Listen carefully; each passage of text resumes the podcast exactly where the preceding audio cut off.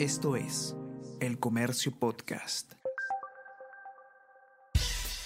Buenos días, mi nombre es Soine Díaz, periodista del comercio, y estas son las cinco noticias más importantes de hoy. Miércoles 13 de diciembre.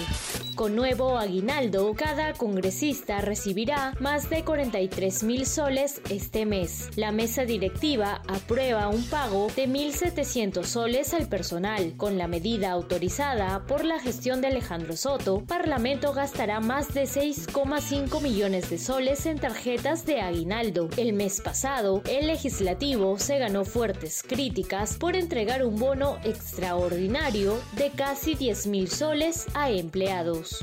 El partido de Antauro Humala logra su inscripción en el Jurado Nacional de Elecciones. Con la agrupación política del expresidiario Antauro Humala, ya son 25 las organizaciones habilitadas para participar en procesos electorales revelan que Cerrón ordenó que trabajadores de Perú Libre entreguen el 5% de su sueldo.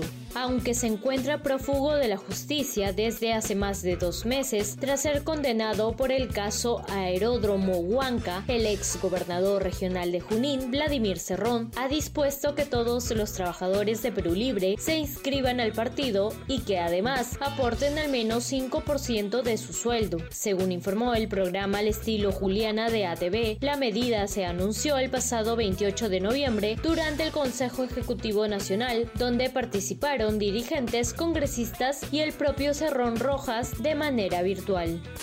Reynoso acepta el monto ofrecido por la Federación Peruana de Fútbol para su salida y se abre camino para Fossati. Se pudo conocer que Reynoso tiene la mejor intención de resolver, pues ya aceptó la decisión final de los directivos de la Federación Peruana de Fútbol, pero ha dejado todo en manos de su representante legal. Incluso ayer el técnico fue parte del directorio donde entregó un balance deportivo de su paso por la blanquirroja como entrenador, cargo que asumió en agosto de año pasado. Sobre las idas y vueltas de la operación está al tanto Jorge Fossati, quien aguarda el momento indicado para comunicar a Universitario que debe asumir un reto mayor. Desde Uruguay, el técnico campeón con la U solo espera la desvinculación de Juan Reynoso para asumir el mando en la selección peruana.